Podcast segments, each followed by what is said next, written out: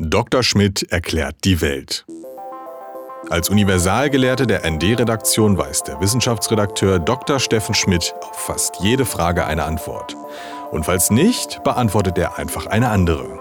Steffen, ich habe in der Zeit gelesen, dass die in den Vereinigten Arabischen Emiraten um Abu Dhabi herum praktisch äh, versuchen würden, Wasser zu gewinnen, indem die nämlich äh, eine sogenannte Wolkenimpfung durchführen. So Piloten, die fahren in die Wolken rein, wenn die wenigen Wolken übers Land ziehen und äh, werfen da so sozusagen Salzbomben ab, in der Hoffnung, dass es regnet. Ist das Magie oder ist das äh, Wissenschaft? Nee, das ist, das ist äh, nicht Magie, das ist schon durchaus, wäre schon durchaus Wissenschaft. Äh, das Verfahren an sich ist ja durchaus nicht besonders neu.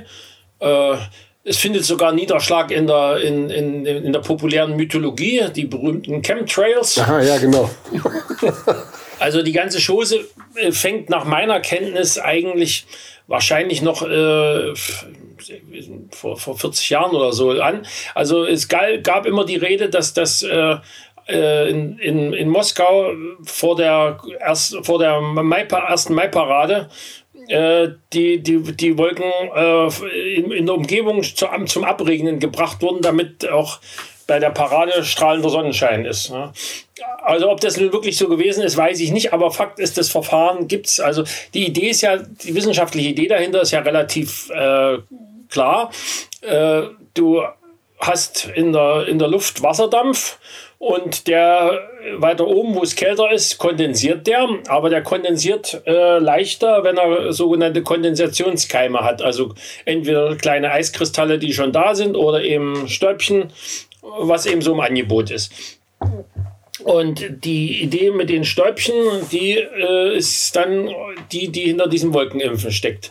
Äh, das wird übrigens auch bei uns äh, zu, zu ganz anderem Zweck praktiziert.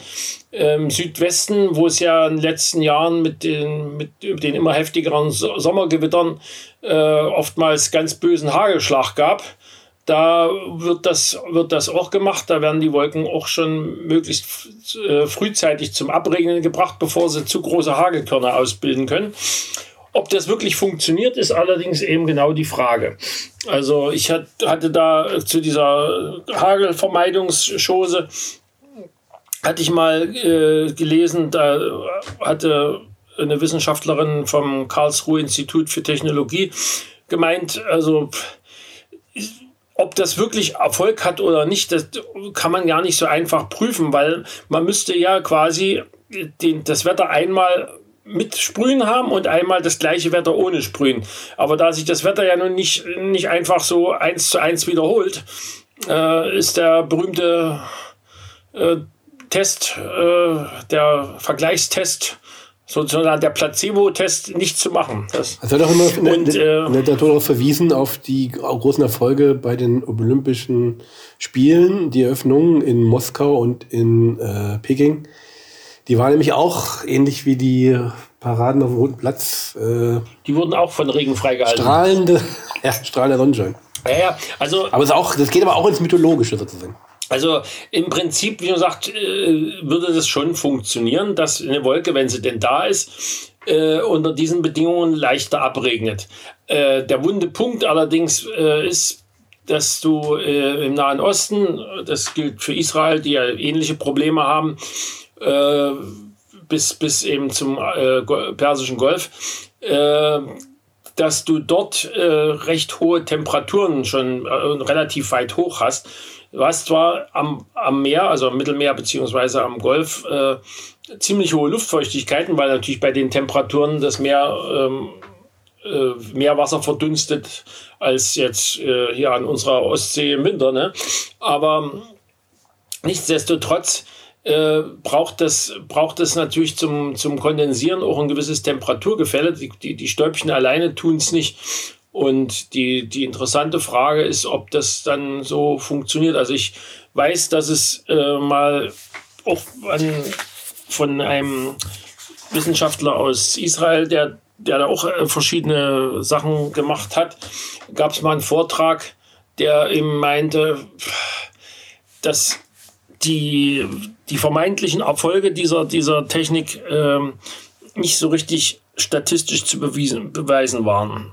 Also insofern ist die Frage, ob, dort, ob es dort einfach regnet, obwohl die da sprühen oder weil die da sprühen.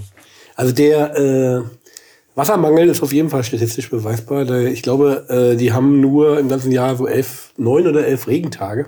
Ja. Also stand im Zeitartikel stand so äh, drin, das wären so viele Regentage wie im deutschen Sommer. Ja, das. In einem äh, deutschen Sommermonat sozusagen. Ja, ja, also das ist, äh, naja, ich glaube, wir haben manchmal deutlich mehr.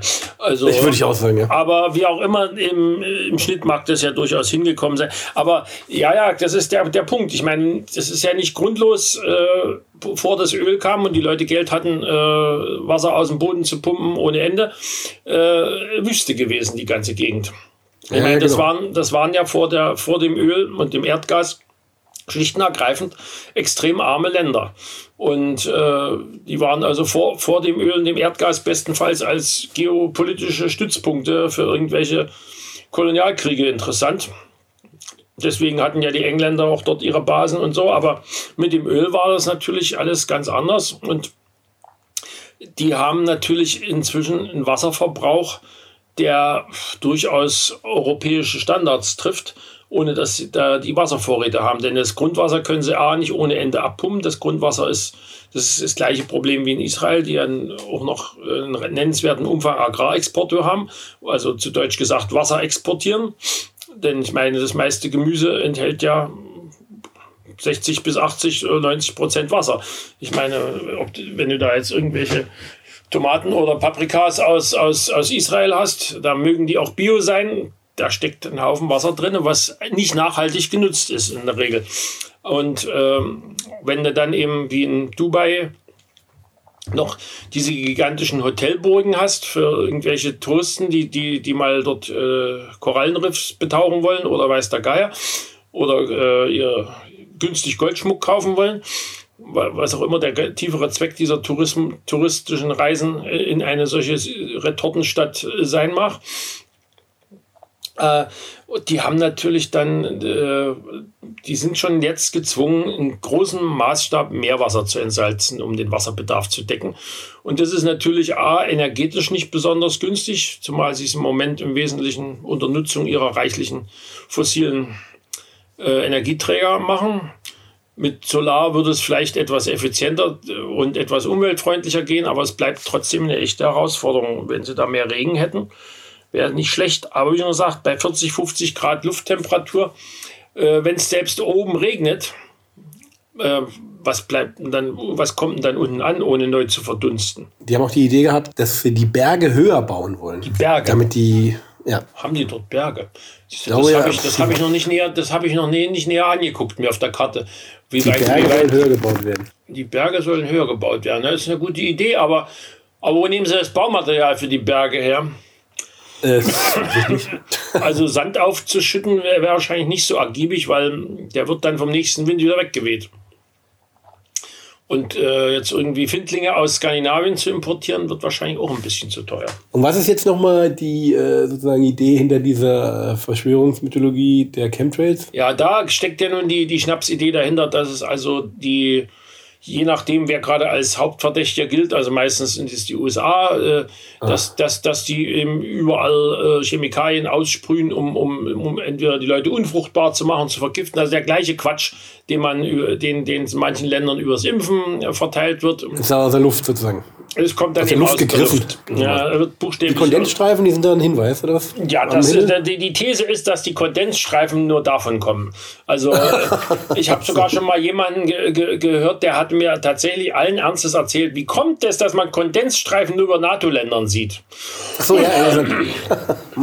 Fand ich echt schräg. Aber also ich, ich weiß nicht, also ich kann mich jetzt nicht genau erinnern, aber mir ist dunkel in Erinnerung, dass ich auch über Moskau schon Kondensstreifen gesehen habe. Was definitiv immer noch nicht in der NATO ist. Aber nochmal zurück zur Wüste. Ähm, da äh, in der früheren Wüste, da gab es doch Oasen, sonst nichts, oder? Das ist äh, so wohl zutreffend, ja. Also äh, zumindest in den letzten paar tausend, äh, letzten 2000 Jahren. Und eine Oase, äh, wie entsteht die eigentlich? Na, du hast, du hast dort natürlich, du hast dort natürlich Grundwasservorkommen, die zum Teil eben 100.000 Jahre und älter sind. Und du hast dort durch die ge geologischen Bedingungen zum Teil Becken, äh, wo, wo, wo, das, äh, wo die, die Erdkruste äh, in einigen Schichten deformiert ist und dadurch Druck, von, Druck auf diese Wasser vorkommen. Dann gibt es zum Teil so einen artesischen Brunnen oder andere äh, Löcher sozusagen, wo dann eben Wasser aus dem Untergrund nach oben tritt. Und diese eben doch recht seltenen Wasserlöcher oder artesischen Brunnen oder Quellen die sind dann eben das, was die Oase nährt. Also und am, am Meer hast du wahrscheinlich da etwas günstigere Voraussetzungen, weil es da wahrscheinlich auch äh, durch Ufer, äh, durch das Wasser, was aus dem Meer versickert, weil das ist, das wird irgendwann wahrscheinlich dann so weit gereinigt sein, dass es bestenfalls noch Brackwasser ist. Und dann kann man es schon für vielerlei Zwecke verwenden. Also haben die Vereinigten Arabischen Emirate jetzt nicht die goldene Zukunft vor sich? Ja, also die Frage ist, wie weit sie das mit Solartechnik hinkriegen. Äh, das wäre zumindest eine Option, denn Sonne ist zumindest reichlich.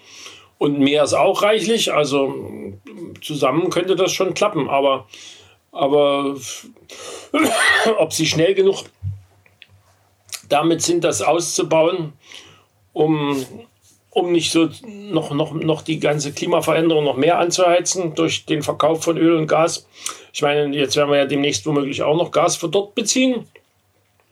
Was dann energieaufwendig hatten wir ja schon äh, verflüssigt worden, um dann hier wieder entflüssigt zu werden. Also sollte man eigentlich jetzt noch dahin fliegen, sich angucken, bevor das alles. Äh Tja, wenn man scharf, scharf auf solche Retortenstädte ist, ja, also ich meine, ich bin nicht so wirklich scharf drauf. Aber es ist natürlich für, für viele Fernflieger ist es ein beliebter Umsteigeort. Ja, also weiß, die ja. Emirate ein, und ein auch Katar. Drehkreuz. Ein sogenanntes Drehkreuz, also eigentlich mehrere Drehkreuze. Also wünschen wir denen viel Glück noch. Ja, also die Dreh, ja, die für die Drehkreuze wird es wahrscheinlich Drehen. auch noch reichen. Okay,